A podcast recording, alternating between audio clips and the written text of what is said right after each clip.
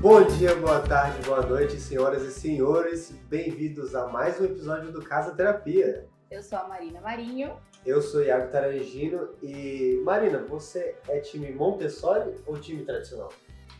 Cara, depende. Eu sempre dou essa resposta, né? Pra agradar todo mundo. Depende. a pessoa em cima do muro. É, tudo depende do referencial, né? Do, das condições que os pais vão ter ali na hora de escolher o quartinho do neném. Uhum. Que é o tema de hoje, gente. Quartinho infantil. Quartinho infantil. A gente vai tentar abordar um pouco a parte, é, essa questão da evolução da criança e o quartinho dela, né? A evolução e o quartinho. E isso é um tema bem curioso, porque o olhar de você pensar num quartinho montessoriano, ele é muito voltado para o desenvolvimento da criança. Então, é você fazer um quartinho todo pensando só nela. Uhum. E o olhar mais tradicional do quarto, que é um quarto que tem berço e tudo, ele é um olhar mais tradicional, seria a versão tradicional brasileira, Uhum. é, onde o olhar está mais nos pais, em como os pais vão usar o quarto, né? Então, quando você pensa em berço, você pensa em colocar a criança presinha num lugar seguro, onde ela não vai cair, porque tem as grades. É, e ao mesmo tempo, quando ela vai crescendo, ainda é um lugar seguro, onde os pais é, sabem que ela dentro do, do berço ele tá- eles estão seguros, então eles vão poder ir ao banheiro e deixar a criança lá. Eles vão poder, às vezes, ir na cozinha fazer uma comida e deixar a criança lá. É, então, tem essa segurança da criança estar presa Uhum. né? E a Maria Montessori, gente, ela foi uma médica muito estudiosa da, da, da questão da evolução mesmo das crianças. Ela foi muito para essa parte educacional e ela estudou é, como que as crianças é, evoluem, qual que é o passo a passo ali da evolução delas, né? É, e ela definiu que a primeira fase de vida da- das crianças ali, do zero aos seis aninhos, é uma fase onde ela está buscando é, ficar independente, onde ela está querendo explorar o mundo, testar e ficar independente. E também é uma fase que ela chama de esponja, porque a criança copia tudo que você faz. E ela absorve é, numa velocidade muito grande de copiar aquelas pessoas que estão perto dela, convivendo com ela nesse início da vida. Uhum. É, e aí ela fala muito de da gente permitir que a criança tenha essa independência, dela testar as coisas, dela buscar e tentar fazer sozinha. Então existe mesmo esse conflito de times. Acho que aqui o Brasil tem muito isso, né?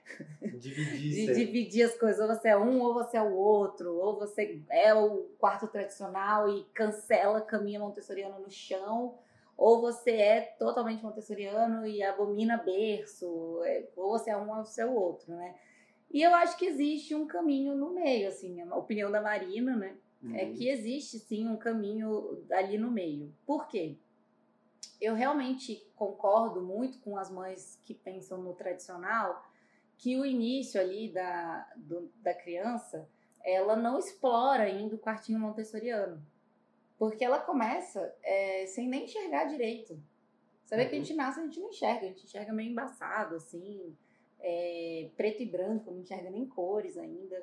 É, a criança, ela realmente ela não interage ainda com o ambiente. Né? Não. Ela está começando ali a vida. Ela só tá reagindo, né? Ela só está reagindo. E aí, nessa fase, ela não tem é, necessidade mesmo de explorar o quartinho. E também é numa fase onde ela dorme muito, acorda muito para mamar, né? E Uhum. acaba que os pais até colocam ela no quarto deles. É Uhum. muito normal essa, nessa fase ter o Moisés, né? Que é um bercinho menor. Aham. Esse nome ele, sempre me faz um pouco, porque eu fico imaginando uma pessoa. É um nome meio estranho, né, Moisés? Mas é interessante até, né?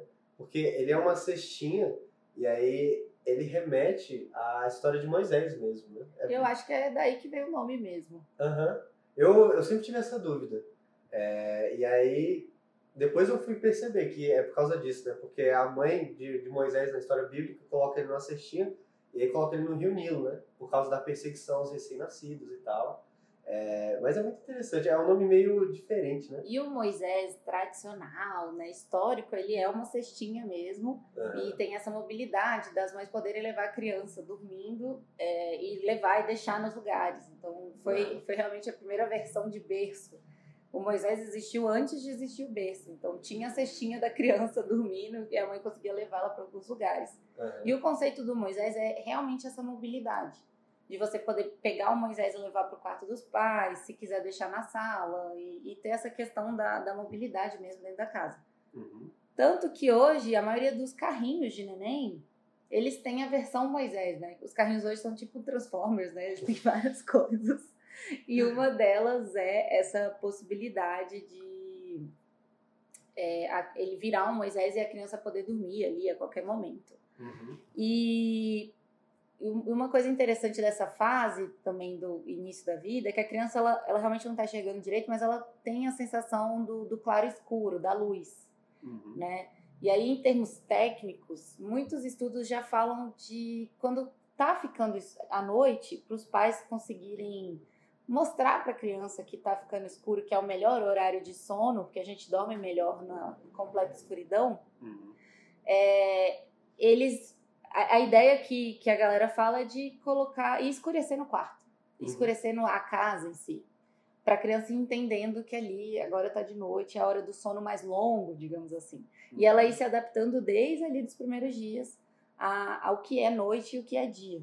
Que ela está enxergando só luz, né? Então, fazer esse contraste de deixar tudo escuro faz toda a diferença. Né? Sim, aí tecnicamente falando, né, é, da parte de arquitetura, é interessante pensar em colocar blackout, em colocar é, cortinas que vão ajudar nessa questão da intensidade da luz para saber quando que está de noite, quando que não está. Uhum. E também vale muito no quartinho infantil colocar o dimmer, né? Que é aquele, é, eu diria, dosador da intensidade da luz. O dimmer, geralmente você consegue é, na mesma luz, na mesma lâmpada, colocá-la menos intensa e mais intensa. E isso ajuda também os pais que às vezes precisam entrar no quarto rapidinho, pegar uma coisinha, mas ele não quer acender a luz e acordar a criança e tal. Então você consegue deixar um dimmerzinho ali. Uhum. É, também é uma outra dica que auxilia aí nesse início de vida da criança e o bendito do quartinho, né? Uhum. É... Vale muito aquela luz também que fica no chão, né? Aquela luz bem indireta. indireta. Exato. Mas assim, também sempre levando para o contexto de que de noite mesmo é legal ter o, o completo escuridão para ela ter um sono mais profundo e uhum. se acostumando de dormir a noite inteira. Uhum. Cada criança é de um jeito, né? Eu acho que isso tudo é o que a gente faz para tentar chegar no melhor do sono. Mas a verdade é que a criança ela tem uma necessidade de mamar de hora em hora, de duas em duas horas, três em três horas, depende muito da criança. Uhum. E aí isso pode influenciar ou não. Então, até para a mãe acordar e não precisar ver aquela luz intensa também. Porque a mãe, ela acorda às vezes para amamentar, ela tá tão cansada que uma luz ali mais penumbrinha, sabe? Faz com que ela não, não precise despertar e, e ela consegue amamentar um pouquinho mais calma. Então, acho que ajuda não só a criança, mas também a mãe. Uhum. Então, nesse início de vida, eu não vejo problema nenhum os pais terem berço, mas também é uma época que dá para ter só um Moisés, por exemplo. Uhum. Né? Aí eu acho que vale dar um exemplo. A minha irmã, quando ela ficou grávida, foi da minha primeira sobrinha, é, eu fiz um Moisés é, rede. Eu pedi para fazer, né? Um Moisés rede. Não fui eu que fiz. e, e aí eu pendurei no quartinho delas e deixei um, um, um pendurador de rede no quartinho dela e no quartinho deles. Porque uhum. eu imaginei que no início eles iam precisar pendurar lá para ficar mais fácil para minha irmã dormir, acordar, amamentar e voltar a dormir. E aí depois eles foram e levaram pro quartinho dela mesmo e conseguiram manter ela lá no quartinho dela, uhum. fazer essa transição da, de dormir, né? E é uma delícia, né, essa redezinha, porque dá para balançar, dá para Exato. É bem gostoso até pro bebê, né? É, eu, eu lembro de fazer muito ela dormir. Eu passei muito tempo com a minha irmã, né? Quando ela tava em puerpério e tudo. Uhum. E eu botava ela no Moisés do carrinho mesmo e ficava dando volta em volta da mesa de jantar. Porque era o lugar que tinha. Ela ficava andando em volta da mesa de jantar. Até uhum. ela dormir, até ela pegar no sono. Conta Porque o balanço tem essa coisa mesmo de ajudar a criança a adormecer. Uhum. Então acho que no início de vida tem muito isso, assim, a criança ela vai dormir muito, vai interagir pouco com o ambiente e vai, é, eu acho que a necessidade maior ali do início é realmente pensar na qualidade de vida da mãe, uhum. sabe? Porque a mãe ela vai ter o maior desgaste. Né? Não é à toa que a gente vê hoje muitas mulheres com depressão, não só hoje, eu acho que isso é, é antiga, porque hoje a gente tem mais relatos, né? Pessoas falam mais sobre isso que é a, a depressão pós-parto, né? O puerpério realmente é uma, é uma fase muito difícil para a mãe. Então, eu acho que é muito pensar na qualidade da mãe, sabe? Do uhum. que, que vai facilitar a vida dela, o que, que, que realmente vai ajudar essa mãe nessa fase que é tão desgastante fisicamente, emocionalmente, que a mãe está passando por uma transição muito brusca de vida, né? Ela tá ali, de repente, vivendo 24 horas para um serzinho querendo alimentar eles e é, ele tem a questão também da amamentação ser uma das coisas mais difíceis da maternidade. Uhum. É, eu não sou mãe, mas teve um baby boom na minha família, então eu convivi com, convivo com muitas mães e eu acompanhei muito de perto a, os dois puerpérios que a minha irmã passou. Então eu sei bem como que é essa a questão da luta de amamentar, da tentativa e erro, uhum. né, do esforço às vezes que acontece para isso para dar certo, né, o esforço da mãe. Então tem muitas questões mesmo envolvendo e eu acho que o puerpério é uma fase que a mãe tem que pensar bem nela, sabe? Uhum. Às vezes a mãe quer deixar tudo pronto para quando o filho nascer ela não precisar se preocupar. Uhum. Mas ela vai se preocupar. É muito difícil ela não se preocupar. E é muito difícil você deixar um quartinho 100% pronto porque a criança ela evolui, sabe? Ela vai passando por várias fases, né? E é uma das coisas que a Montessori traz, né? Ela traz essa questão de, olha, até tantos anos a criança ela tá nessa fase da evolução dela, depois ela tá nessa e ela vai querer buscar isso daqui. Então, é muito olhar para o que, que a criança está precisando no dia a dia. Então, uma dica que eu gosto de dar é da, dos pais pensarem no quarto com uma possibilidade de mudança. Não uhum. ficarem muito com essa ideia fixa de que o quarto tem que ser fixo e só tem um jeito. E pronto. E pronto, exato. Então, eu acho que tem, tem muito essa ideia de se abrir para o que a criança for precisando na medida que ela for evoluindo ali, a independência dela e tudo, sabe? Uhum se abrir um pouco para esse processo. Exatamente. E a criança, nesses primeiros momentos da vida dela, nos primeiros meses, ela até nem precisa de um quarto em si, né? Exato, porque ela ainda não está interagindo direito. Uhum. Você sabe que até uma das questões da, da depressão ali pós-parto é essa, porque a mãe às vezes cria uma expectativa de que a criança vai nascer e ela automaticamente vai ter aquele, aquela conexão enorme com a criança e nem toda mãe sente essa conexão de primeira, justamente porque a neném, o neném, né, ela ainda não está interagindo. Uhum. Então, a, a, essa conexão ela vai ser construída. E a expectativa de nascer e já ter a conexão, é, às vezes ela não é verdadeira, não é para toda mãe que isso acontece, entendeu? Uhum. E, e é muito porque o neném ainda não interage. Então, acho que vale muito pensar nisso, assim, no início da, da vida, o neném ainda não está interagindo, ele ainda não está enxergando, ele ainda está descobrindo o mundo, né? Uhum. E aí, quando ele vai é, evoluindo, e quando começa com dois meses, ele começa a conseguir focar, conseguir enxergar melhor objetos mais próximos dele, tipo 30 centímetros. Então, ele, quando ele começa a enxergar o rosto da mãe, uhum. entendeu? Aí tem, eles têm, dão até um. Eles dão até um nome engraçado que é o sorriso social que é quando a criança começa a sorrir, só que ela não está sorrindo conscientemente, ela está imitando a mãe sorrindo para ela. Uhum. Então, é quando falam que a criança é uma esponjinha, é porque ela de fato é. Então, ela está olhando e imitando as feições da mãe. Né? E, e como às a vezes gente... a mãe acha que isso é a tal da conexão, né? Às vezes espera que a conexão seja um sorriso, e é. não é isso. E às vezes a criança sorri muito, mas ela não sabe exatamente por que ela está sorrindo, sabe? Uhum. Ela está só realmente copiando. Uhum. E aí por isso que tem essa coisa de, olha, a criança ainda não está interagindo 100%, ela começa a interagir. Uhum. Então ela está começando a enxergar, ela está enxergando coisas que estão muito perto dela, 30 centímetros de distância dela. Uhum. Se estiver muito afastada, ela ainda vai enxergar embaçado. Ela ainda não está enxergando cor. Uhum. Né? E aí vem uma, uma outra coisa muito legal.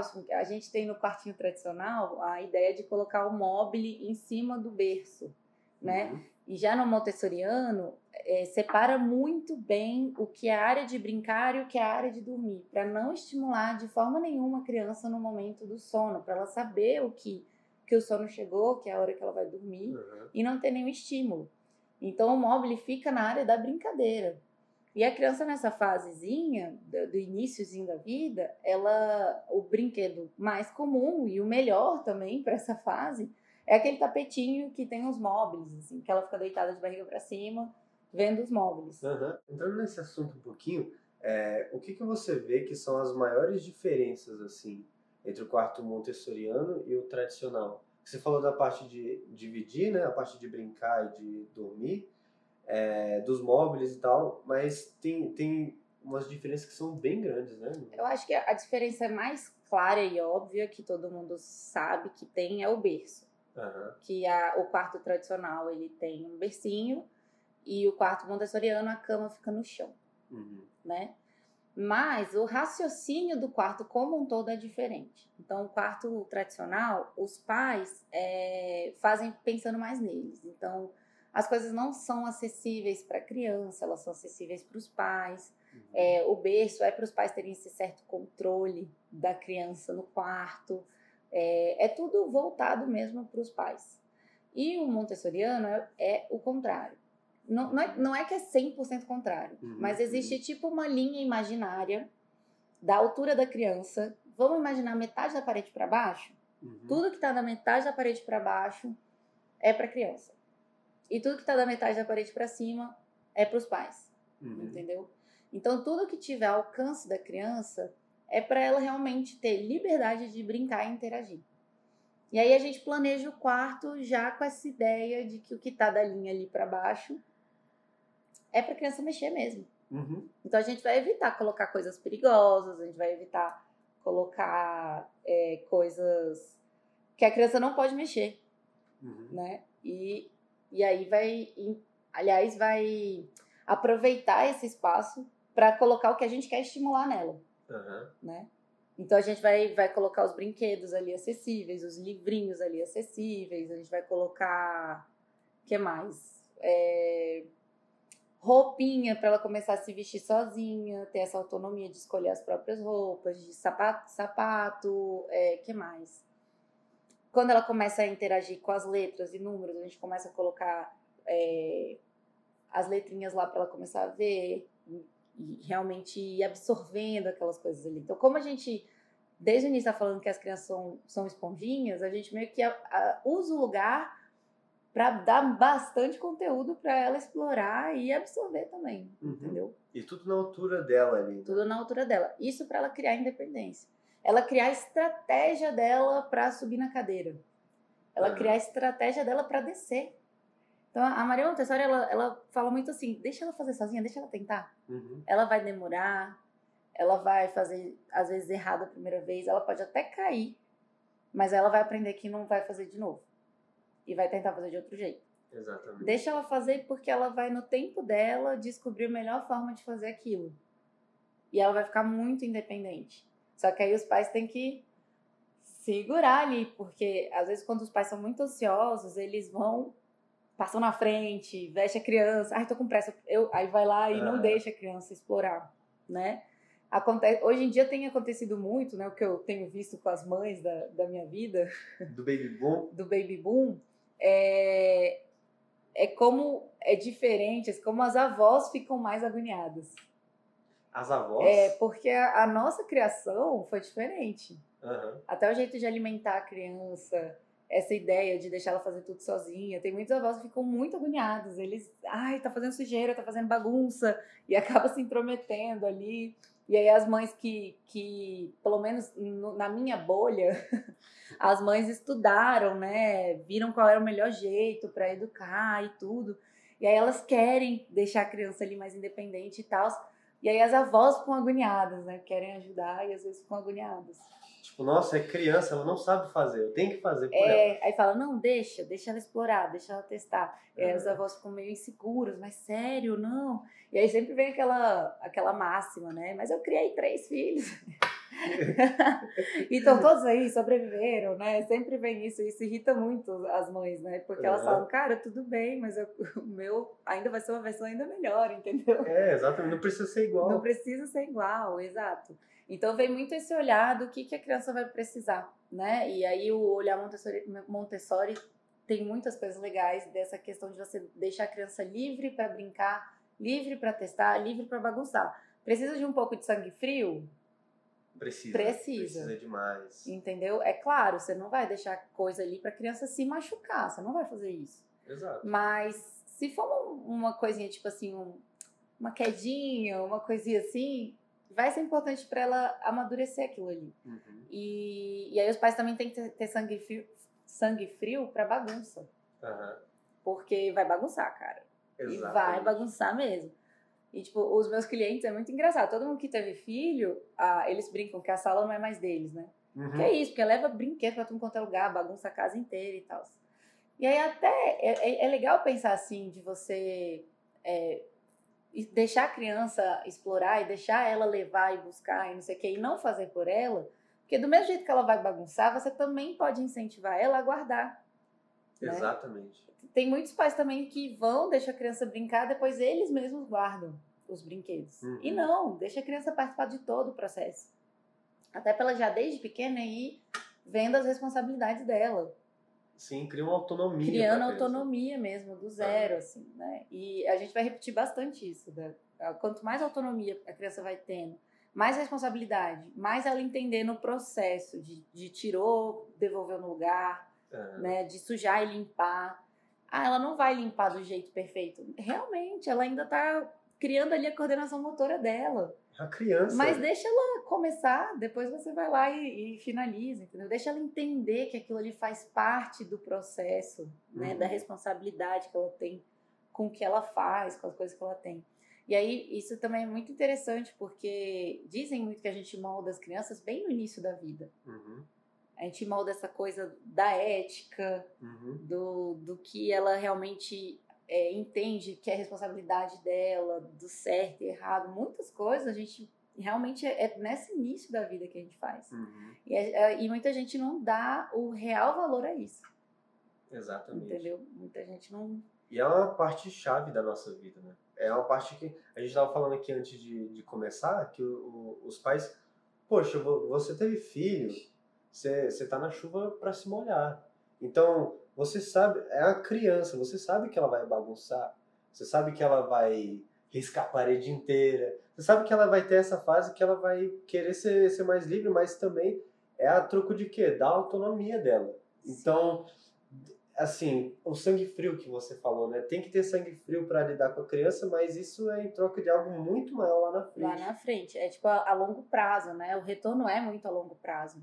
E é um Uhum. sangue frio também muito do de você é, ensinar para a criança e ter sangue frio, para ela sujar, bagunçar tudo e tal, e muita paciência porque ela não vai aprender na velocidade que você aprende, Aham. né? Então às vezes você vai ter que insistir naquilo ali, né? Vai ter que Exatamente. insistir, ensinar uma vez, duas, três vezes. Mas é realmente é, ter essa paciência para colher esses frutos no futuro, né? É a consistência, né? É a consistência. E aí no início da vida, a gente voltando um pouco para porque a gente estava pensando assim, o que, que a criança precisa. Uhum. Como eu realmente acredito que no iníciozinho do puerpério é interessante pensar no quartinho é, para a mãe. Uhum. A mãe às vezes vai ter um parto normal, às vezes vai ter uma cesárea, às vezes até o próprio parto normal envolve pontos, né? Então a mãe vai às vezes se sentir desconfortável de descer até lá embaixo para botar a criança num- numa caminha montessoriana que está no Uhum. chão. É, e tudo bem, ela não é obrigada a fazer tudo nas regras do Montessori, sabe? É, seguir a risca, né? Exato. Então, vai ter essa estratégia dela ter a caminha no chão, que nem foi da, da minha primeira sobrinha, que era uma caminha no chão, só que aí tinha o Moisés, Uhum. que fazia esse trabalho no início ali do puerpério. Ela ficou quatro meses usando o Moisés, então foi, foi um bom tempo, foi além do puerpério Uhum. né? Ela usando Moisés e aí depois que ela desceu para a caminha montessoriana. Então, isso é possível, você pode mesclar as coisas, não tem essa obrigação, né? Não é um caga-regra. Eu acho que os pais realmente têm que estudar e falar qual será que eu vou me adaptar melhor? Qual que é a vertente que eu acredito, né? O que, que vai ser mais fácil para mim? E aqui vale lembrar muito que é muito diferente você pensar num quarto para você que tem é, suporte, né? Que tem o pai da criança tá acompanhando, que uhum. tem família, gente ajudando, babá e tudo. E é muito diferente você pensar num quarto sem quando você não tem suporte, quando você é mãe solo. Uhum. Aí você é mãe solo, você não vai ter ninguém para te ajudar. Talvez você realmente precise de um bercinho ou de um cercadinho para ter aqueles momentos de ir ao banheiro, de poder ir, ir na cozinha com mais tranquilidade, né? Trabalhar, trabalhar, coisas de casa e tal. Né? Para ter tranquilidade de tipo, não precisar ficar o tempo inteiro de olho na criança. Exato. Né? O conforto não precisa ser inteiramente da criança nem inteiramente dos pais, né? Tem que ser o, aquele equilíbrio. Chegar num meio termo ali. E aí esse meio termo vai ser muito individual, né? Os uhum. pais vão ter que escolher, sentar, conversar, estudar e ver qual que é a melhor possibilidade para ele. Exato. A gente está sempre falando nos episódios sobre isso, né? Uhum. Antes de fazer qualquer projeto, qualquer reforma, olhe para você ver o que você precisa, qual é a sua rotina e tal. Não vai ser diferente com a criança. Eu acho que a diferença aqui é que tem dois olhares diferentes, a, o que a criança precisa e o que os pais precisam uhum. e o uhum. que que eles, o que, que para eles ali vai ser mais justo, equilibrado, vai ser melhor.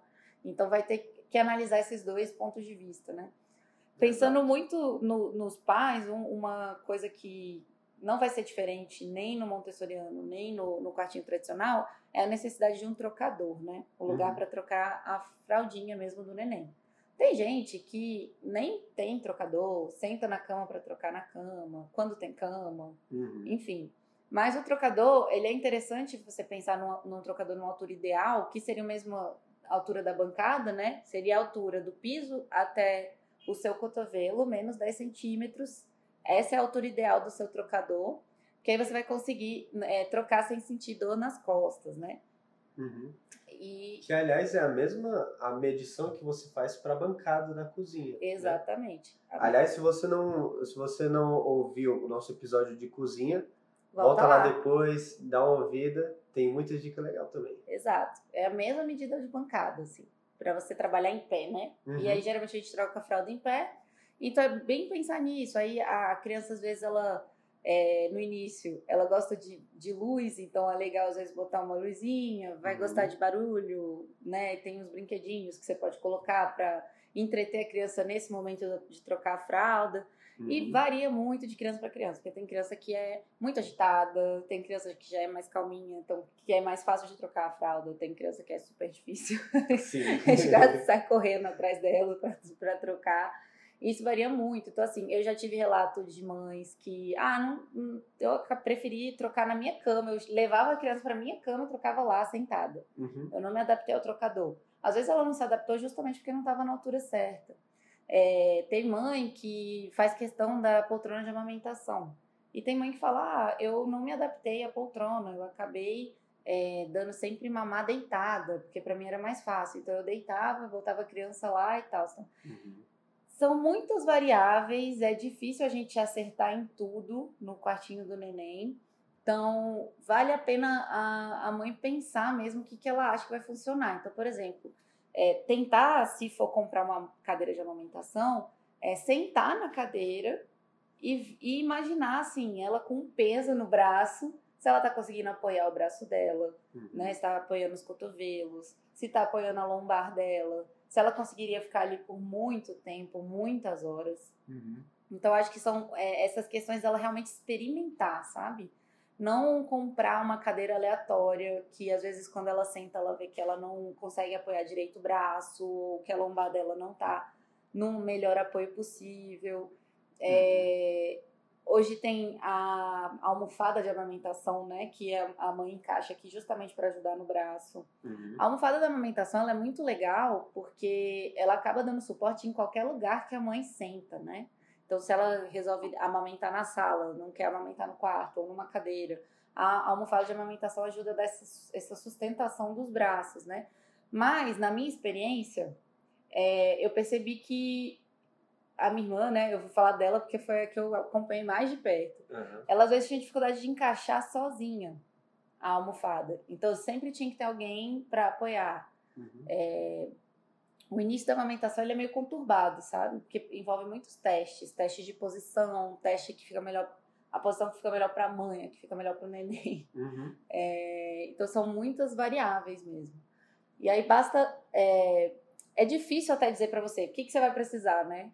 Na internet tem um monte de lista. Precisa disso, daquilo, daquilo não sei o quê. No fim das contas, você vê, ah, eu comprei e não usei. Aham. Eu, comigo não funcionou isso, comigo não funcionou aquilo. E aí é muito difícil mesmo para a mãe tomar as decisões do que ela vai precisar. Mas eu acho que o momento de trocar a fralda e o momento de amamentar são os dois momentos principais que a mãe tem que observar aonde que ela vai fazer isso.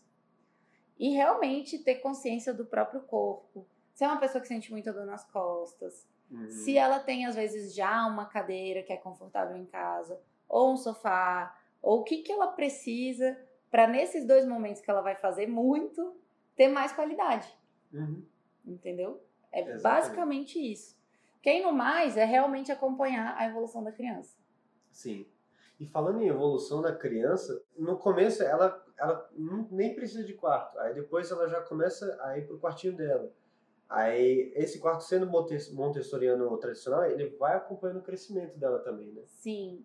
É, agora eu acho que vale mais a gente falar mais do Montessoriano, porque ele foca muito nessa evolução. Aham. né? Então, por exemplo, a gente falou que ela nasce, ela não enxerga direito, daí com dois meses começa a enxergar ali a 30 centímetros, mas ainda preto e branco, ela começa a focar, Uhum. imitar as feições. Daqui a pouco ela começa a enxergar a cor, ela começa a enxergar pelo vermelho. Então, só nesse tempinho aí de vida, o Montessoriano ele tem algumas ideias legais do que você pode fazer na área do brincar Uhum. que eu já falei que é separado, né? Então seria no tapetinho lá, que a criança fica deitada de barriga para cima, que seriam os móveis, né? Uhum. Então como ela enxerga a luz, é, o claro e o escuro, é, seriam móveis inicialmente que tem contraste muito grande. Aham. Depois móveis que começam a acrescentar cor, cor vermelha, começar pela vermelha, mas acrescentando as cores para ela e desenvolvendo a visão dela. Esse início da vida é muito visão. É muito visão. É muito visão. Ela já escuta, né? Desde a barriga também. Então tem muita gente que estimula a questão do som. Mas esse iniciozinho, a gente realmente foca os brinquedos na visão Uhum. da criança. Aí começa a colocar espelho também, para ela começar a ver seu reflexo. Ela demora um pouquinho de entender que é ela ali no reflexo, sabe? Uhum. Não é de primeira. E a gente também. Aí, aí, com o tempo, né? Depois que ela começa a evoluir a visão, ela começa a evoluir a parte motriz mesmo, né? De, de mobilidade. Uhum. Ela começa a, a girar, começa a querer engatinhar, a querer levantar. Aí Uhum. tem gente que gosta de pôr uma barrinha pra ela apoiar na barra e levantar. Geralmente põe perto do espelho, porque o espelho chama a atenção dela ir até ele e fazer isso. Uhum. Só que com qualquer objeto que, que tiver ao alcance dela, ela vai fazer isso. Ela vai se apoiar e levantar. Aham. Então, às vezes tem cadeirinha, né? Caixote, que às vezes, às vezes a gente coloca caixote pra organizar os brinquedos. Ela, ela aproveita pra fazer isso também. É interessante, né? Sempre é, rechear o quarto, pelo menos na parte de brincar, que estimule essas coisas na, na criança. Exato, ela já tá nessa, nessa fase. Uhum. né, dessa atividade mais, mais de desenvolver esse lado da, da mobilidade. Aham. E aí você coloca coisas que vão auxiliar. E né? você acha que isso não deixa a criança muito agitada, não? Tipo assim, deixar no quarto tanto estímulo assim pra ela? Olha, as crianças, elas são muito diferentes uma das outras, então eu acho que não tem uma regra. Uhum. Eu acho que vai ter criança que já é agitada, Uhum. tem criança que já é mais calminha e tudo. Mas é justamente por isso que o Montessori divide o, o dormir do brincar. Hum. para setorizar esse momento de gastar energia e o momento de descansar. Aham. E para ela entender que existe um lugarzinho de cada coisa. Então eu acho que é justamente por isso que tem essa separação. É, geralmente no brincar a gente já coloca aqueles tapetes de EVA, né? Para que se a criança cair ela não, não se machucar. Nossa, é muito bom. É, já coloca, já dá um jeito de esteticamente ficar demarcado aquele local. Uhum. Pensando em arquitetura, a gente pode demarcar ele com pintura, a gente pode demarcar ele com tapete. uhum. né, com outros materiais. No quartinho de criança, né, o Montessori ele tem muito essa divisão é, física de, do que está da, da, metade da parede para baixo ser da criança e da metade para cima ser dos pais. E aí a gente tira partido disso para decorar também. Uhum. Então a gente acaba pintando da metade da parede para baixo para demarcar o que, que vai ser da criança, ou colocando papel de parede para cima ou para baixo, ou até um, um, item que é muito usado no quartinho infantil é o lambri. Já ouviu uhum. falar? Nunca ouvi falar. Já viu, já viu umas madeirinhas que o pessoal coloca é, nesse sentido, assim? Uhum. É, branquinha, da metade ah, da parede para baixo? Sim, sim. Isso chama lambri. Geralmente é feito de madeira, mas hoje já tem gente que faz de polistireno, uhum. tem de outros materiais, de gesso também. Hoje dá para variar bastante. Dá para variar tudo, né? bastante. Né? Então o lambri ele é muito usado porque ele, o, a madeira ela traz essa coisa do aconchego, né? Uhum. É, o branquinho, porque geralmente o quartinho de criança as pessoas optam por cores mais claras. Isso tem mudado, graças a Deus. A gente tem, tem muita gente que, que tem é, curtido colocar mais cores e ser mais versátil. Acho que tá acabando aquela coisa de tem que ser rosa ou azul, rosa bebê ou azul bebê. Acho que isso tem realmente mudado muito. Eu fico muito feliz quando uhum. o cliente vem já com uma ideia de um quarto que foge ali daquele padrão clássico é, até porque eu acho que a sociedade como um todo está mudando isso, né? Uhum. Essa, é, o, o, jeito que enxerga ao, o, o, que é um quarto de neném. E aí eu acho que traz muito isso também dos pais. Cara, o que, que vocês querem, né? Passar para o filho, né? O que, que vocês querem é, ver todo dia, que vocês vão entrar aí todo dia, uhum. né? Então acho que tem muito essa, essa questão deles criarem a própria cultura familiar ali. E é uma uhum. oportunidade o quartinho de trazer essa cultura, sabe? É muito massa, né? Porque é muito essa divisão de o que, que os pais querem passar para os filhos mesmo e o que, que os filhos estão passando para eles também, né? Sim. O que, que os filhos estão mostrando para eles que do que ele gosta, do que estimula bem ele. Trazendo questionamentos que às vezes eles nunca pensaram, né? E aí Exato. quando tem filho, quantas pessoas não mudaram completamente depois de ter filho, né? Sim, sim. e aí você começa a ver que, que traz muitas questões, os pais amadurecem muito, né? Uhum. Acontece uhum. muito, muita mudança ali na cabeça deles. E aí é um momento também de questionar, é uma ligação com, a, com um pedacinho da casa. Que vai trazer muitas questões para a vida deles, assim. É um evento muito singular, né? Muito. Porque ele vai acompanhar pro, até o fim da vida. A criança ela vai crescer e os pais vão estar lá acompanhando todo momento. Então, Exato. é uma constante experiência de aprendizado, né? Exatamente. Pois é, aí tem uma. A gente já falou de do quartinho poder evoluir, né? Uhum. Porque depois que a criança começa a ter mobilidade, ela quer levantar, pegar as coisas dela, ir lá, pegar, abrir a gaveta, uhum. o que uhum. tiver à disposição, a criança vai mexer. Uhum. E aí o sangue frio de deixa ela mexer, deixa ela bagunçar. Mas também ensina ela a devolver pro lugar, porque tá no é. alcance dela, então ela consegue devolver sozinha. Uhum. Vamos começar a ensinar, vamos começar a mostrar como é que faz. A criança, ela é uma esponja, então ela vê muito exemplo, então faça também, para ela ver como é que é, ela gosta de fazer junto, né? Tem muito essa coisa. E não fazer isso na base da briga, da punição, né? Exato. Tentar fazer isso junto com a criança. Pra ser uma né? coisa natural e não ser é. tipo, ah, é uma obrigação e tal. Exato. Eu tenho algumas histórias para contar sobre isso, né? Uma foi quando a minha irmã foi ter a segunda neném. E aí eu fiquei com a minha sobrinha mais velha na casa dela. Uhum. E aí ela falou, ó, aqui tá a babá eletrônica. É, ela costuma acordar tipo umas seis da manhã, daí acorda e fica olhando aqui na, na babá eletrônica, mas pode deixar ela brincando no quarto porque ela fica brincando uns 30 minutos até te procurar. E aí eu achei estranho, porque ela tinha o quê? Um ano e, e quatro meses, um ano e cinco meses por aí. Uhum. Aí eu, deitada lá, acordei e fiquei olhando a babá eletrônica.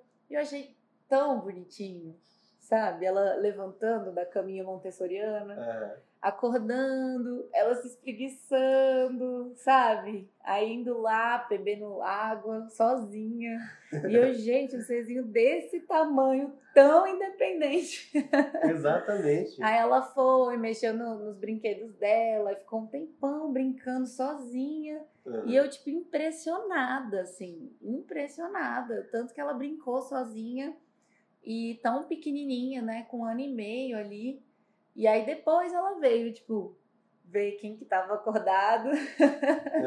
aí pedindo café da manhã e tal. E aí eu achei muito lindo ver essa dinâmica dela com o quarto e essa independência dela de poder pegar os brinquedos, pegar água, sabe? Achei muito bonitinho. Você viu na prática, né? Vi na prática funcionando. funcionando. E eu achei lindo, assim. Falei, gente, Uhum. que incrível, cara, que massa. Cara, Eu até fico, eu até achei tão legal que realmente, quando eu li os textos da Maria Montessori, onde ela fala que a criança busca essa independência, que a criança quer fazer sozinha. Ela não Uhum. quer que você faça pra ela, ela quer aprender. Aham. Aí eu fico pensando que, por isso que tem tantos vídeos das crianças fugindo do berço, né? Uhum. Tem um monte de vídeos, porque as crianças querem é, explorar. Aí você prende ela ali, ela vai dar um jeito de sair dali, entendeu? Sim. A gente tem essa vontade. Tem essa vontade. Então, o, o Montessori deixa já mais livre, já deixa possível isso, né? Uhum. E eu acho que uma das coisas que também tranquiliza em relação ao Montessori é a babá eletrônica, né? Demais. Que é um dos gadgets É um dos gadgets. do quartinho de neném, que é para os pais, Aham. né? E vem bastante a calhar, né? Vem bastante a calhar. E aí é muito posicionar bem a câmera, Uhum. né? É, se tiver fazendo uma reforminha onde dê para botar ponto de energia, às vezes planejar um, um ponto que a câmera vai ter uma visibilidade maior. Eu acho que tem dois, é, dois tipos de câmera que os pais preferem. Uma que fica bem pertinho da criança, de onde ela tá dormindo, Uhum. para eles verem se ela tá respirando, porque tem pai que gosta de ver tipo a criancinha tipo crescendo ali Uhum. fazendo o movimento da respiração, né? E quando ela vai ficando maior, eles gostam de ter essa visão ampla do quarto, pra ver aonde que ela tá mexendo. Uhum. É mais angular, né? É mais angular. Mais nenenzinho, é mais de pertinho e depois é mais angular. Então Uhum. tem esses dois movimentos. Aí é bem pensar aonde posicionar a câmera e pensar que vai precisar de energia ali onde vai posicionar ela Uhum. né? Então, é um dos gadgets. Eu acho que outra coisa que as pessoas realmente se preocupam muito em tampar as tomadas, em colocar aquelas presilhas que fecham o armário para a criança não ficar abrindo e fechando o armário e gaveta e não fechar no próprio mão, né? Essas coisas. Uhum. Acho que também são coisas que os pais se preocupam no quartinho. É, e um- uma coisa interessante é que o próprio guarda-roupa, ele é, é um lugar onde há, há poucos pais pensam em colocar o que está da metade para baixo acessível para a criança. Uhum. Eles pensam muito no guarda-roupa já para eles mesmo. Uhum. E aí é curioso, porque sempre acontece o caso da criança que aprende a abrir a gaveta e tirar tudo de dentro. Aham. sempre tem esse caso, né? Exato. Criança adora explorar. Elas querem isso, né? Então, assim, é, eu acho também o que eu percebo né, nos quartinhos que eu já fiz, que vem muito o que, que os pais querem é, influenciar naquela criança, né? Então, Uhum. você pensa num, num, num pai que quer que a criança seja tenha mais essa questão física. Uhum. Aí eles colocam aquelas escaladas, brinquedos que vão mexer mais com a questão física da criança. Uhum. É, trepa-trepa. Vários lugarzinhos ali, vários estímulos, né? Exato. E já tem os pais que, que não vão curtir muito essa coisa, vão ficar com mais medo de ter é, escalada e a criança cair, se Uhum. machucar, e não vão querer colocar isso. Mas às vezes vão querer estimular é, uma vertente mais artística. Agora mesmo eu estou entregando um quartinho que ele tem um palco é, com um espaço de abrir cortina e tudo, porque os pais eles querem estimular essa coisa da, da parte mais artística da criança. Os dois gostam de declamar poesias e, Uhum. e de instrumentos musicais e de apresentações, e aí a gente acabou fazendo um quartinho pensando nas apresentações que ela vai fazer. Então tem um palquinho no cantinho do quarto que tem cortina para ela abrir e tem espelho, barrinha de balé, é, Uhum. para ela fazer explorar essa parte lúdica mesmo do que é um palco, né? Aham, Daí foi é, você vê que os pais eles conseguem dar uma encaminhada ali, né? consegue. Os pais que gostam muito de estimular a leitura, então eles é, colocam bastante livro à mostra para ler com a criança, tem aquele momento de sentar e ler com ela. Eu acho que o mais interessante de todos os mundos assim é colocar vários estímulos diferentes, né, para criança e ver qual que ela responde melhor, né? Qual que ela vai preferir. Não existe uma lei É. e vai ser muito na base do teste, Uhum. entendeu? A fase inicial da criança é muito teste. É muito teste. teste. E aí é deixar um quarto é, que possibilite que você explore e, e coloque lá na época certa as coisas que ela vai usar. Eu acho que depois desse iníciozinho de vida, onde ela tá estimulando a visão, depois ela começa a se mover, aí começa a engatinhar, começa a andar, aí começa a explorar, querer abrir gaveta, mexer nas coisas, brincar, não sei o quê. É, ela, o quarto vai começando a parar de mudar. Uhum. Eu acho que o primeiro ano muda muito. O primeiro Sim. ano muda muito. E aí depois ele vai vai virando mesmo um lugar para deixar os brinquedos dela. A criança quando começa a ir para escolinha, às vezes vale a pena ter uma mesinha, uma cadeirinha para poder brincar, ter uma mesinha que possa pintar, essas coisas assim. Uhum. É, a cama ficar mais cada vez mais acessível, né? Então é Uhum. uma época que até os pais que do quartinho tradicional é, vão sentindo a necessidade de tirar o berço, Sim. né? Tanto que hoje em dia tem muito berço que ele já vira cama, né? O berço que você tira uma grade, ele já vira uma cama e tal. Uhum.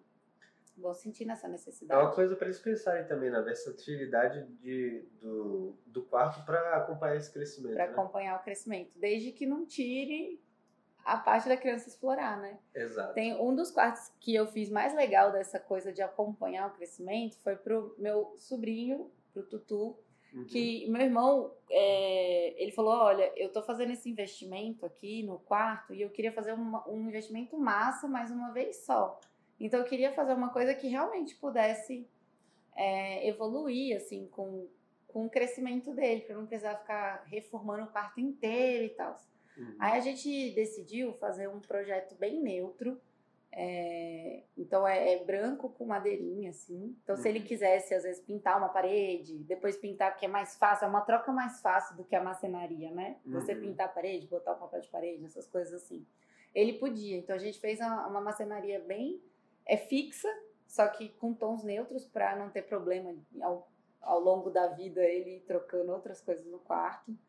É, e aí a cama, ela é uma cama normal, na altura de uma cama normal, Uhum. só que eu fiz uma grade ber, para virar berço, usando o próprio colchão da cama. Uhum. Aí é, ele consegue tirar a grade, é, tirar o berço, aí fica com a grade lateral, depois consegue tirar a grade lateral e vira uma cama normal, uma cama de adulto solteiro, Massa. entendeu? Então é uma cama que ela vai do berço à cama do solteiro. Aham. E Caraca. e o trocador eu fiz a mesma coisa. Eu fiz um trocador é, que é uma mesa. Ele tem vários encaixes nas laterais, onde você pode modular a altura do trocador, né? Aham. Dessa mesa. Então a altura mais alta é um trocador, Uhum. E aí ele pode ir para a altura mais baixa, que seria uma mesinha infantil. Na época que ele estiver brincando de pintar essas coisas, ele senta na cadeirinha e usa a mesinha infantil. Uhum. E ainda tem as versões intermediárias, que à medida que ele for crescendo, é, onde vira uma escrivaninha de adulto também. Exato. E- Então foram os Nossa. móveis super versáteis para acompanhar esse crescimento. E aí eu coloquei num, num módulo neutro do quarto, porque se quiser depois, com a decoração, com pintura, com papel de parede, trazer um pouco mais de identidade para a evolução dessa criança, é, fica possível, né? Fica aberto. Sim, totalmente possível. E, gente, eu, eu vi essa mesinha, ela é perfeita. Ela é perfeita porque ela realmente acompanha todas as fases da criança. E você pode levar ela para a vida inteira. É, é muito versátil. É incrível. Exato. Às vezes os pais vão investir nos móveis, eles ficam com dor no coração de investir em móveis que vão durar pouco, né? Uhum. Então, é, essa foi uma das soluções que a gente encontrou é, para fazer algo mais fixo, mas que desse para acompanhar por mais tempo também. Exato. E você não vai ficar jogando coisa fora né, ao longo da vida. É bom que você conserva e, e até ajuda você ficar reutilizando as coisas, né? não ficar Exatamente. jogando muita coisa fora. Pois Isso é, perfeito. Depois dessa fase, então, que a criança começa a ir para a escolinha, interagir, geralmente ela vai realmente ter um lugarzinho de dormir, um lugarzinho de Uhum. guardar os brinquedos e ter essa mesinha de atividades onde ela pode brincar. E no, na versão montessoriana, é, quando ela está ali com uns quatro aninhos, a gente também começa a introduzir as roupinhas para ela aprender a, a- a se vestir sozinha, Uhum. essas coisas todas, é, também deixar ao alcance dela. Então dá pra gente já planejar um guarda-roupa que tenha essa divisão da parte de baixo ser acessível para a criança. Uhum. Tem, apesar de que tem os móveis já de guarda-roupa na altura dela. Mas como eu falei, nem todo mundo vai ficar querendo investir nesses móveis que vão durar pouco tempo. Uhum. E tá tudo bem, não tem regra, né? é você se adaptando para o que é melhor para você, do que você acredita, do que você acha que vai ser melhor para o seu filho também. Exato. E, e aí, a, a partir daí, a, a criança realmente ela vai realmente ganhando altura, né? E aí Uhum. ela vai conseguindo alcançar cada vez mais. Daí, da a partir dos seis anos, né, que é essa primeira fase de, de independência da criança. Então, da, de- daqui a pouco é a pré-adolescência, né, que é dos seis a- aos 12 anos. Na Uhum. verdade, a pré-adolescência é um pouquinho mais pra frente, né? É, é por aí. É por aí. Os É por 12, aí. 13. Uns 10 anos, sei lá. Quando é que eu fui É. pré-adolescente? Aquela buscando aqui, né? E eu acho que é legal fazer essa reflexão, porque vale a gente também se conectar com a nossa criança para buscar um pouco na ideia do tipo, o que, que eu gostava, né? Quando eu era criança, o que, que eu achava massa, né? Exato. De ter no quarto, e que eu não achava. Quer ver uma coisa que eu lembro muito? Que eu tinha um baú inflável, Baú um inflável. baú inflável, tinha tampa e tudo, Aham. que eu conseguia carregar ele pela minha casa, arrastava, empurrava ele, tinha um monte de brinquedo dentro. Aham. E aí quando eu chegava na. Eu lembro de eu chegar na varanda da minha casa e virar ele. E ver todos os brinquedos espalhando. Esparramando por todo o chão. Era um baú inflável amarelo, gente. Eu nunca esqueci dele. Mas eu, achava muito legal. E aí, como é, é, é, tinha muita mobilidade de eu levar meus brinquedos para onde eu queria brincar, sabe, na Aham. casa. Mas ele ficava no meu quarto, né? Então eu eu acho legal pensar nisso. Onde que eu vou guardar os brinquedos, né? Uhum. Ele vai ter essa mobilidade, vai ser uma caixa, vai ser uma cestinha, Uhum. né? Então vale pensar nisso, porque, gente, brinquedo tem demais. Criança ganha muito brinquedo, cara. Então tem que Muito. pensar onde que eu vou guardar, né? Uhum. Aonde que eu vou guardar isso? E pensar também de uma forma que vai ser divertido para a criança, né? Você estava falando do que a criança vai crescendo e tem muita gente que faz aquela marcaçãozinha de altura da criança enquanto ela vai crescendo. Eu acho incrível. É pra acompanhar mesmo, né? Uhum. O, o- crescimento. Cara, e cresce muito rápido, gente. Cresce. Cresce muito rápido. Chega uma hora que faz assim, ó, dá uma espichada. É, eu, às vezes, eu olho, assim, fotos dos meus sobrinhos, né? Meu celular é só foto de criança. Aí, às vezes, eu olho e eu falo, gente, cadê aquela carinha de neném? Né? tipo, agora já é uma criança. Daqui a pouco eu tô, gente, já é um adulto. É, tipo isso. Mas é, cresce muito rápido. Mas então, é, quando vira criança, é, o quartinho, ele, a criança, a partir ali dos seis anos, ela começa a querer trazer para o quarto uma certa individualidade, assim, um certo territorialismo. E eu acho que está muito ligado à pré-adolescência, Nossa, demais. à adolescência em si. De você ter aquele quarto e falar, esse quarto é meu, Criar privacidade ali. de sua. entender que aquilo ali é seu, de marcar o território e tal. E aí, Ah, não vai ser diferente do que a criança precisa. Se é essa fase dela, dela ter a individualidade, dela começar a entender o que é dela, o que não é, não vai ser diferente na decoração, uhum. no planejamento desse quarto, né? E aí, aqui eu acho muito interessante os pais começarem a envolver a criança nisso, Uhum. envolver a criança no quarto dela, do que que ela precisa, do que que é, ela quer, né? Qual que é a cor favorita dela, o que que é o sonho às vezes para ela, Uhum. entendeu? Num quarto. Dela E- tomar posse, né? De que aquilo lá é dela e por isso ela tem que cuidar. E aí ela, ela toma posse e entende que o que é dela ela também tem responsabilidade. Exato. Então é você trazer a criança também para essa responsabilidade dela, do que, que ela precisa.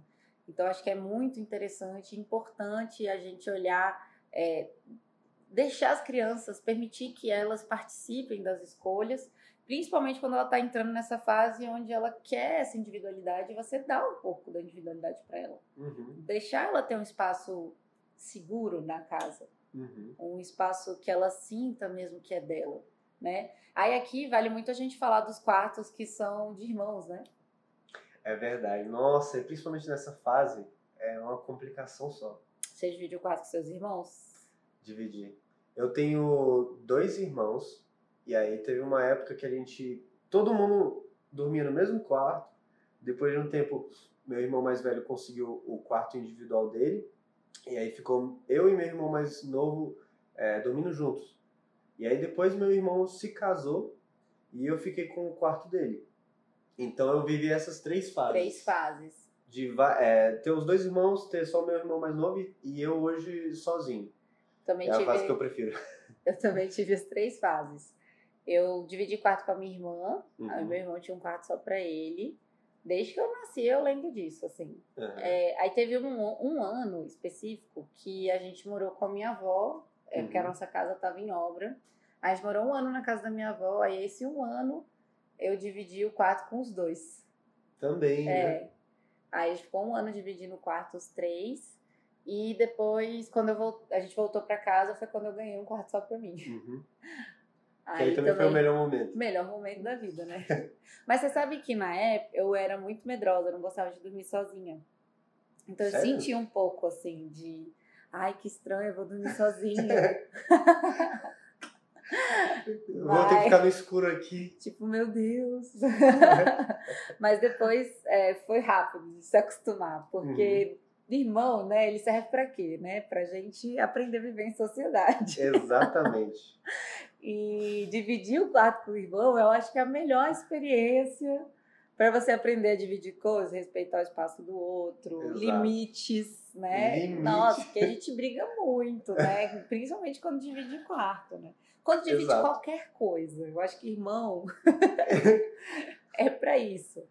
É, eu lembro muito, lá, lá em casa a gente sempre dividia um banheiro. Então, tipo, dividia nós três o mesmo banheiro. Aí eu lembro de voltando na escola e gritar: primeiro no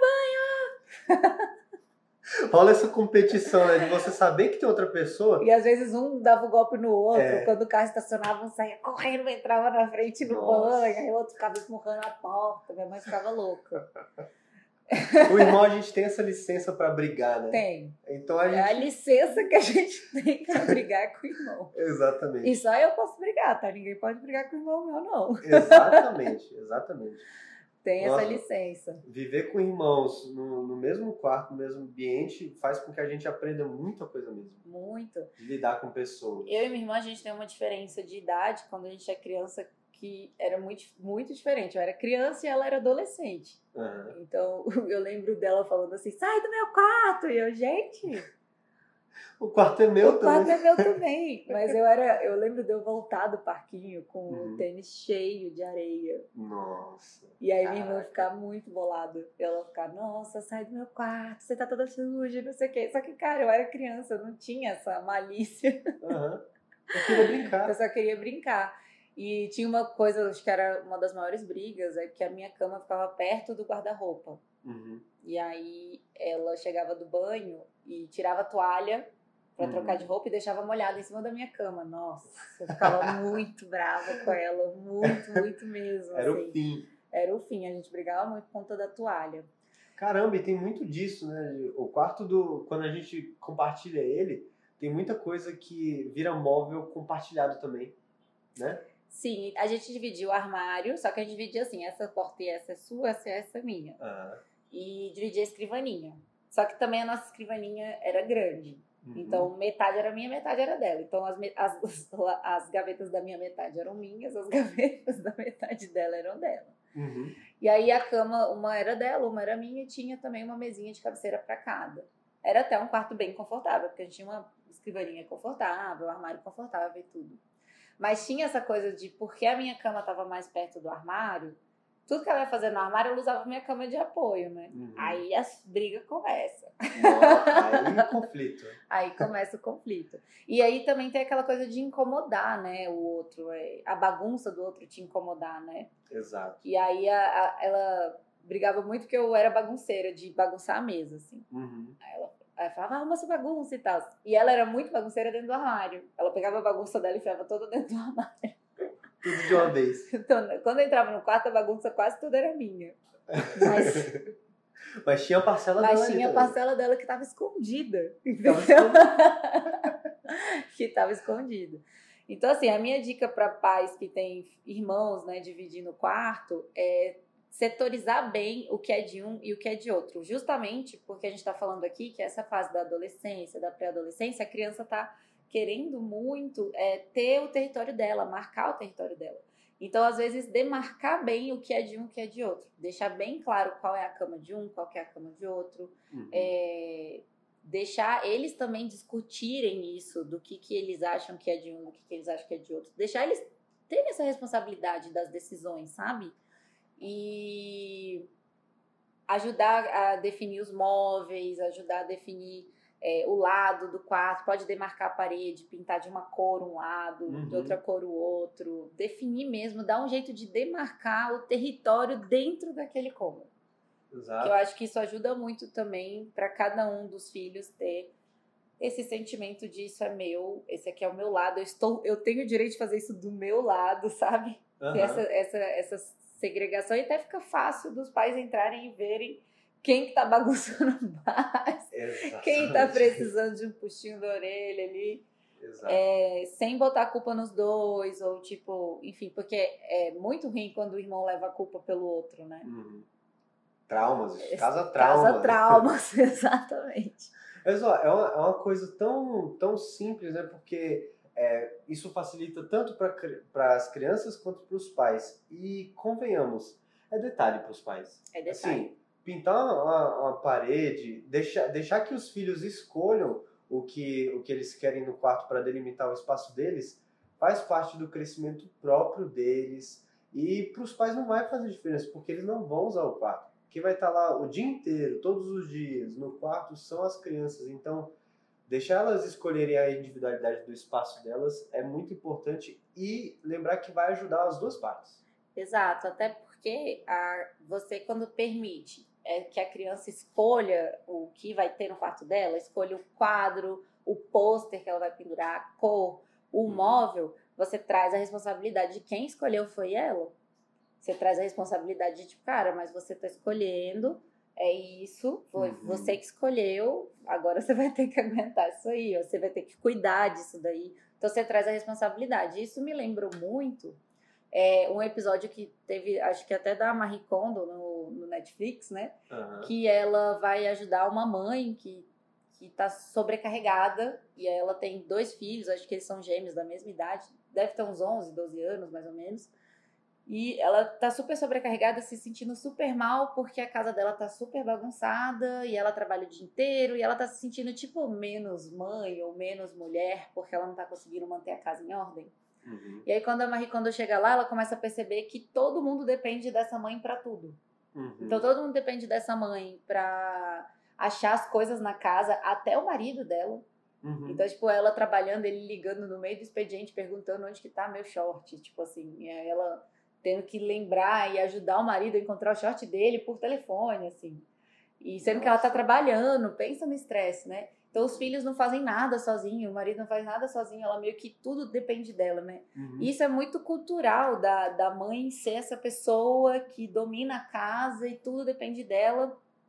E, e foi muito libertador para essa mãe, ela ficou até emocionada né, no- durante o episódio, porque a Marie Kondo falou: Epa, não é assim não. Tipo, Uhum. no meu método, cada um é responsável pelas suas coisas. Uhum. Você não pode se responsabilizar pelas coisas do seu marido, pelas coisas dos seus filhos, que eles já têm idade para decidir o que é deles e o que não é.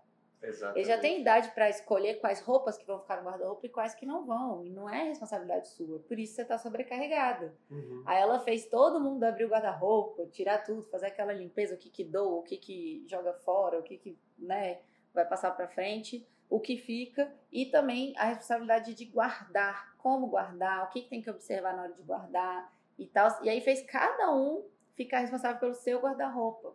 Uhum. E aí isso fez com que é, a mãe não precisasse é, se intrometer nessa parte da vida dos filhos nem do marido. E eles ficarem mais independentes dela nisso, não sobrecarregarem ela. Uhum. E, e foi tão impactante assistir esse episódio, porque, gente, faz muito sentido. Deixem as crianças terem responsabilidade sobre as coisas delas. Deixem principalmente os adolescentes a, a, ter, a entenderem que eles são responsáveis pelas roupas, por dobrar, por guardar, Uhum. por cuidar delas. E isso, com certeza, a longo prazo, vai trazer um resultado muito bom para o seu filho. Porque ele vai ser um, realmente uma pessoa independente que não vai nem montar em outra pessoa ou depender de alguém para conseguir manter um quarto, Uhum. né? E, e isso é até um reflexo do jeito do, do método da Marie Kondo, que eu acho muito incrível, que ela traz a pessoa para responsabilidade Uhum. as versões brasileiras de personal organizer, né? Elas, a pessoa sai da casa, a pessoa arruma a casa toda linda, a pessoa volta, a casa tá incrível. Só que às vezes ela nem consegue manter a casa. Exato. Porque não foi ela que botou a mão na massa ali e pegou a responsabilidade de cuidar daquilo. Então, se, funciona, se é assim para adulto, imagina para criança. Exato. Imagina para adolescente. E aí até vem aqui uma questão né, de pais que do nada começa a cobrar isso do adolescente. Uhum. Do nada, né? Passou a vida inteira fazendo tudo para eles, aí do nada vira e fala: "Agora você se vira, vai fazendo isso. Arruma seu quarto. Arruma seu quarto, né? Arruma suas roupas e não sei o quê". E aí às vezes a criança ou adolescente ele fica meio é, se sentindo meio mal, assim, sem entender direito por que, que aquilo virou obrigação dele do nada. Do nada. Que, porque não foi construído desde lá da. Ele não início. aprendeu a arrumar o quarto. Não aprendeu. A mãe entrava e arrumava para ele. Aham. Ela não, não tinha paciência de esperar ele arrumar. Uhum. Ou de ver que ele. A como a gente estava falando, né? Tem que ter paciência, porque a criança ela vai arrumar de um jeito diferente do seu. Exato. Ela vai arrumar, ela tá explorando o jeito de arrumar. Então, quando você começa lá desde os dos zero aos seis anos, começar a trazer essa questão da criança devolver as coisas pro lugar, ensinar isso, tornar até esse momento lúdico, Uhum. Né? Exato. de às vezes cantar musiquinha na hora que tá guardando para ficar mais divertido guardar, ou enfim, criar uma brincadeira na hora de guardar para tornar esse momento mais fácil. E aquilo naturalmente virar uma coisa que a criança entende que toda vez que ela tira uma coisa do lugar, ela tem que devolver. Uhum. E não, de repente, quando ela vira adolescente, rolar uma cobrança. Exato. Então, assim, existe mesmo um- uma coisa que você constrói ali é, É na, criar um dia. estímulo, criar um estímulo para que, para que ela possa, um estímulo bom para aquilo, né? Exato. E como a gente está falando da, de parte de decoração, da arquitetura, e a gente sempre frisa aqui de olhar para o que, que você precisa, qual é a sua rotina, Uhum. a questão é, vamos facilitar e deixar as coisas acessíveis para as crianças poderem te ajudar a guardar? Exatamente. Elas vão bagunçar também? Vão, mas elas também vão criar responsabilidade, vão ter Uhum. vários outros benefícios em cima disso, né? Isso é muito interessante, que eu vejo que muitas mães é, se colocam nesse lugar também. É óbvio que é, é folga também, marido, filho, vamos ajudar aí, né, gente? Ajudar aí na casa, ajudar as pessoas que a gente, a gente mesmo diz que ama, né? Então vamos ajudar elas também. Mas assim, eu vejo que muitas mães se colocam nesse lugar justamente por, gos- por amar e por gostar dos filhos. É um jeito de demonstrar É. o amor, né? Existe fazendo tudo mesmo. pra eles, exatamente. E é cultural também. Aham. Tem muito. E e muitas mães, elas têm a. a- elas são mães, é, não trabalham fora, trabalham em casa mesmo, né? Uhum. Fazendo comida, cuidando da casa, cuidando dos filhos. E aí elas é, se sentem na obrigação de fazer tudo. Elas às vezes têm dificuldade de separar esse papel, assim. Exato. E sem pe- pensar muito, né? Às vezes só repetindo um padrão. é, e isso, isso, sem ela saber, acaba Sobrecarregando. sobrecarregando ela. Além de sobrecarregar ela, vai deixando os filhos mais mimados, né? Vai deixando os É. filhos também com, com pouca independência, né? Ela tá se boicotando ali, né? E a gente, poxa, a gente tá falando aqui do quarto montessoriano, a gente vê que desde o primeiro ano de vida a criança já quer fazer tudo sozinha. Então, poxa, deixar ela, ela fazer esse processo por ela vai te ajudar no futuro, sabe?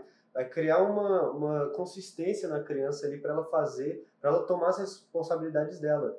Assim, indo de, de forma um pouquinho mais profunda, né? A liberdade, eu, eu acho que é o maior presente que a gente pode dar para quem a gente ama.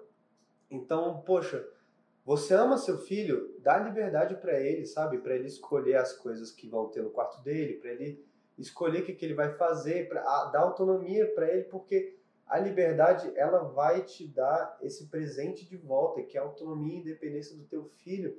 E aí, quando você estiver no futuro trabalhando e aí você chegar em casa, você ainda tem que fazer mais coisa e ainda tem que ter o tempo para você, você não vai precisar se sobrecarregar porque você sabe que o quarto dele vai estar arrumado, você sabe que ele vai estar fazendo as coisas mais independentemente. Que não depende tudo de você, É. né? Exatamente. Pois é, tem muito essa coisa. Quanto mais você deixa a criança independente, menos ela vai depender de você. Tem gente que, que só de ouvir isso se apavora, porque Exato. tem essa questão do controle e tal, Uhum. né?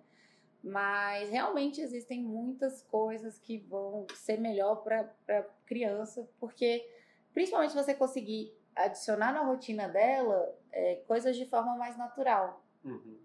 sabe? Uhum. Eu tenho uma amiga que na família dela, é, eles foram morar num lugar mais distante, aí nunca conseguiam diarista. Uhum. E aí, para eles, desde pequeno, eles tiveram que fazer um rodízio de cuidado da casa, inclusive de fazer comida e tal. Aí eu acho muito curioso, porque de todas as nossas amigas, ela é a que tem, assim, ela leva a parte da cozinha com muita leveza. Uhum. De, tipo, lavar louça, de fazer comida, de explorar a receita. E as outras amigas já não são assim, já tem uma certa preguiça da cozinha, já é uma coisa meio, ai, sabe? Uhum. Ou é num dia super especial e para ela é tipo natural, é tipo ela levanta e fala, ai, vamos fazer não sei o quê. Aí ela vai toda feliz, empolgada. E eu vi que foi muito o jeito que, que isso foi introduzido na vida dela, como uma coisa leve, como um momento bacana da família, assim. Uhum. De cada um explorar os seus dons culinários, entendeu? E, e ter essa liberdade de fazer isso. Uhum. E eu, eu mesmo posso falar abertamente, assim, que eu tive muita liberdade de criação na minha casa. Muita gente fala, nossa, você é muito criativa e tal. A minha mãe gostava muito de artes, então ela incentivava muito esse caminho de pintar, de desenhar, de fazer coisas manualmente. Uhum. Mas ao mesmo tempo ela também me deixava livre para sujar, para bagunçar, para tipo testar né? Eu já falei em outros episódios, eu sempre gostei de decorar a festa. E a minha mãe, gente, ela deixava eu furar o teto da casa para pendurar Nossa. um gancho para fazer uma cortina. A minha mãe deixava eu fazer um monte de coisa que eu sei que a maioria das mães não deixavam, assim, não deixam. Vai estragar minha parede, vai estragar minha pintura, vai fazer isso, vai fazer aquilo. E a mãe é tipo, ah, vai, faz, vamos ver se vai ficar legal. Então eu tive muito essa coisa da, de explorar, né? Minha mãe era pedagoga, então isso era muito forte também. Para ela. Sentiu, você sentiu que, que isso te deu um, um, olhar diferente sobre as coisas que você fazia pela casa, de tipo, ah, isso aqui tem um preço. Tipo, justamente porque você tinha liberdade de fazer, você, você ia e, e sabia o, o, o custo das coisas. Você acha que isso foi te ajudando? Saber que, por exemplo, eu depois ia ter que limpar, essas coisas assim? É, de tipo, vou furar o teto, mas isso tem uma consequência, isso tem um custo. Então, tinha sempre esse medo, então rolava autorização, né? Uhum. Posso fazer, porque pode ser que dê ruim. Uhum. Então, acabava que quando ela liberava, eu me sentia mais segura que se desse ruim, ela eu não fiz sem avisar. Uhum. tinha um pouco dessa confiança também, né? Uhum. De poder explorar, né? Eu acho que, na verdade, o que eu vi mais de consequência, e comparado com as minhas amigas, né, com as pessoas que, que cresceram assim na mesma época que eu, é que eu tenho muito pouco medo de testar coisas. Uhum. Que eu sinto que as minhas amigas são.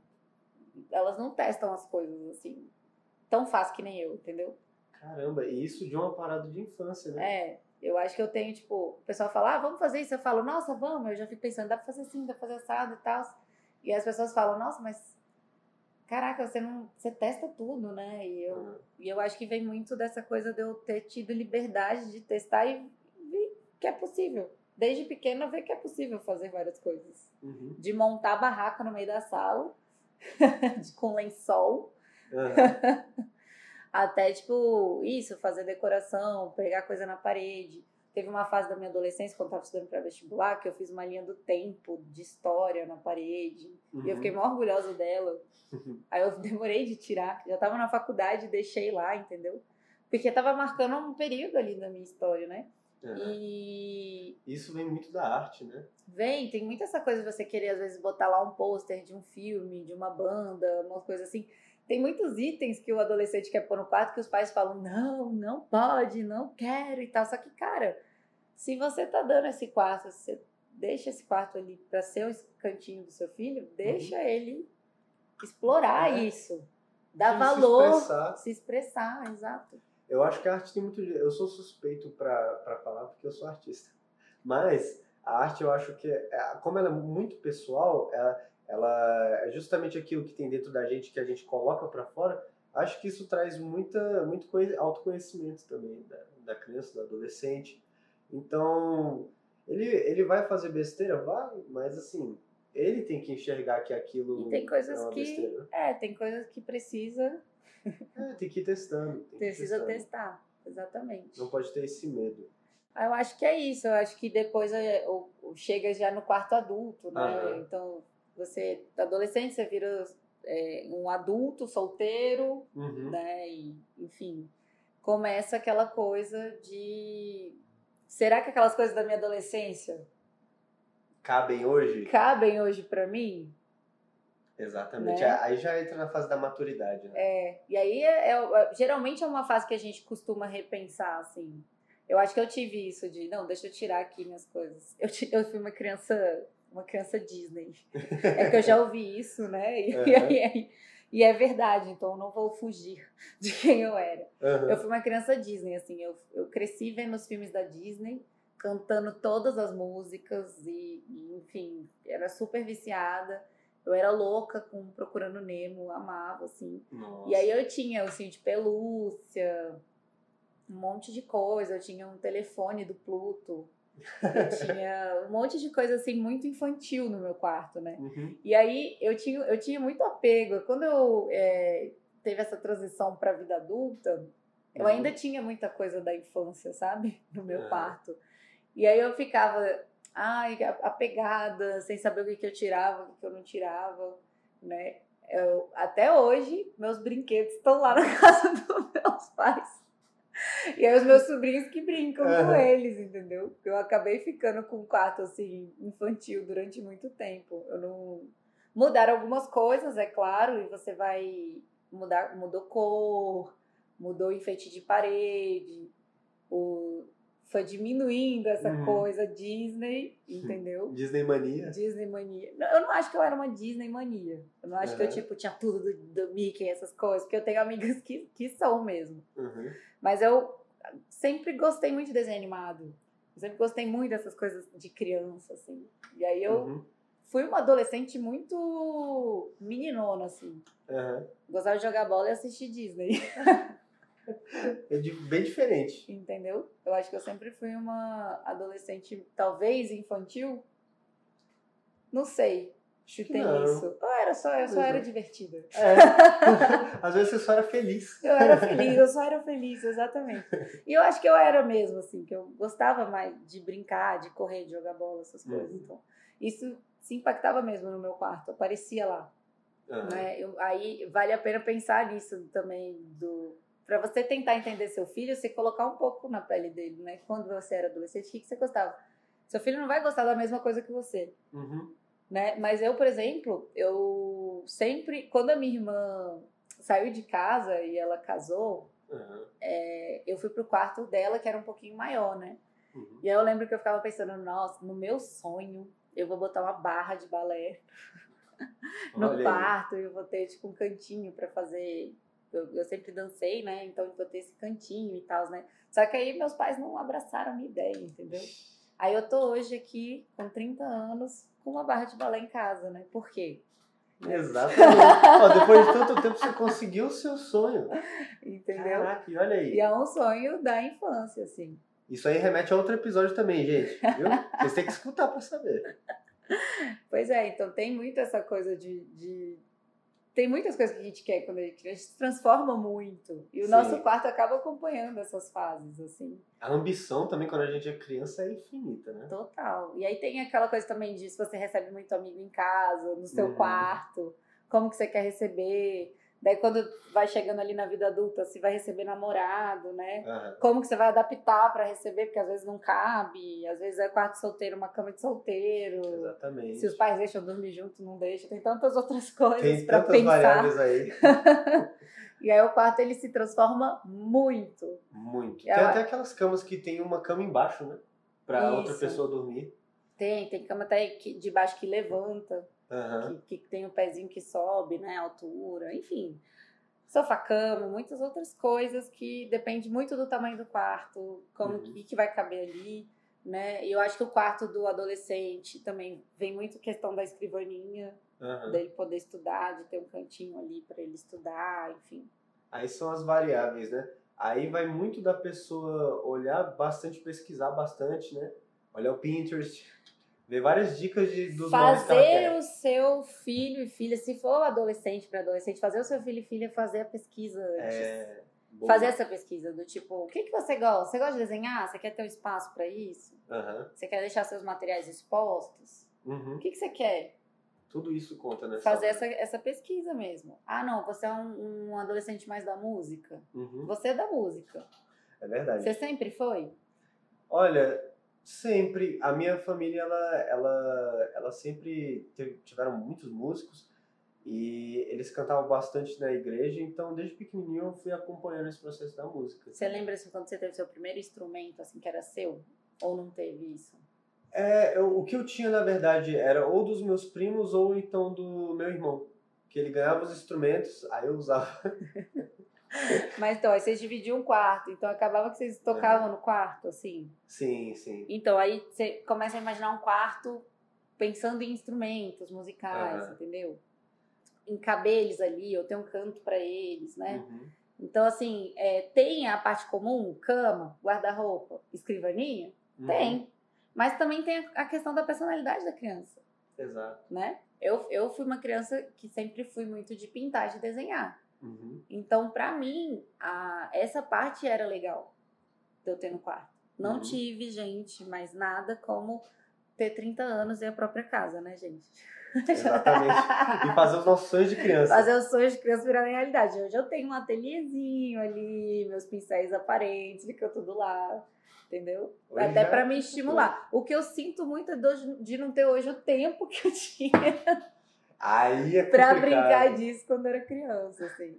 Mas, mas tem como você fazer um quarto bem personalizado assim para criança, pensando nisso, quais são os gostos dela, né? O que, ah. que ela gosta de fazer, o que, que você, você também como pai quer estimular. Exatamente. O que, que você quer deixar ali, né? Chamar atenção. Então tem, tem tantas possibilidades. Acho que vale fazer o mesmo processo que a gente faz com os adultos para fazer projeto, fazer com os adolescentes, que é tipo, senta aqui. O que, que você quer? O que, que uhum. você gosta? Qual que é a atividade que você gostaria de fazer mais, que tipo te faz feliz, né? O que, que te faz feliz? Uhum. Entendeu? O que, que a gente vai colocar no seu quarto? É, qual a cor que você gosta? Uhum. Que que você, qual estilo que você gosta mais? Já viu alguma referência? Vamos buscar umas referências? Aí entra no Pinterest, Google, Instagram, busca referência de, de quartos que, que tem a ver com a personalidade, com o que a pessoa gosta. Tenta chegar num acordo e cria o quarto, sabe? Uhum. Não vai só caindo no, no que tá na moda ou no. Entendeu? No padrão. Escuta que, a criança, você faz, faz ela tra, traz para a responsabilidade dela de pesquisar, de decidir, de escolher, que ela vai cuidar muito mais desse quarto aí. E vai fazer toda a diferença. Exatamente. Considerações finais, Marina. Eu acho que, que a gente pode resumir aí e falar para as pessoas dica. Hoje o episódio foi longo, hein? Hoje o episódio foi longo. Mas foi bom. Tô até pensando se gente não tem que cortar. Mas enfim, ó, eu acho que o, essa última parte que eu falei, de, de olhar novamente para o que o seu filho precisa, é extremamente importante. Então, eu acho que o resumão é, no início da vida, dos primeiros meses, principalmente o puerpério da mãe, é pensar em como que vai ser melhor o quartinho para a mãe, para os pais, é, e depois já começar a pensar no quartinho na evolução da criança, no passo a passo dela ali evolutivo, de como vai ser melhor para ela explorar, levando sempre em consideração o que vai ser melhor para os pais também, uhum. né? O que vai ser, o que vai encaixar na vida dos pais. E depois ir pensando muito em trazer a responsabilidade da, do quarto para a criança também, dela ir ganhando a responsabilidade de cuidar, de guardar as coisas, e na medida que ela for crescendo, for virando ali para adolescente, adolescente, ela poder escolher o que entra e sai do quarto dela, poder tomar as decisões, trazer para a responsabilidade, decidir e, e os pais é, terem muita paciência para é, deixar a criança explorar, muita, é, dar liberdade para ela se conhecer também, se testar e arrumar as coisas e, e de fato conseguir é, ficar independente. Então, acho que esse é o resumão de tudo aqui que a gente falou. Tem muitas questões decorativas, mas a gente só consegue decidir a decoração e a arquitetura depois que a gente já tem muito bem definido o que a gente quer e o que a gente precisa.